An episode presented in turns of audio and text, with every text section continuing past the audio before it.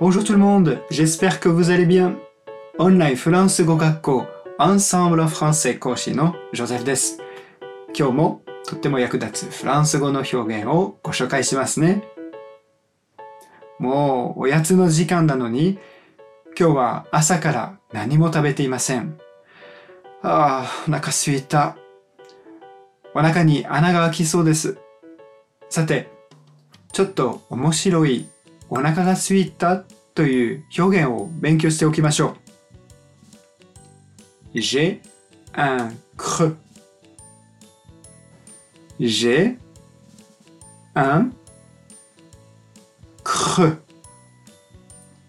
J'ai un creux. J'ai un creux. 直訳すると、私はくぼみを持っています。ですが、お腹が空くと、お腹がくぼんでしまいそうですよね。creux はくぼみや空洞という意味がありますよ。これ以上お腹がくぼまないように何か食べてきますね。さて、もっとフランス語を勉強したいという方は、アンサンブルのレッスンでお待ちしています。